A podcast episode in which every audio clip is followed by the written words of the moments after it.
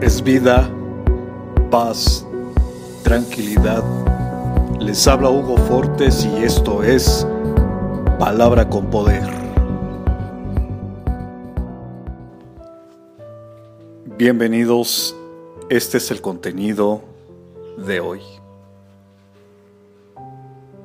El amor de Dios siempre está con nosotros, porque este Dios es Dios nuestro eternamente y para siempre.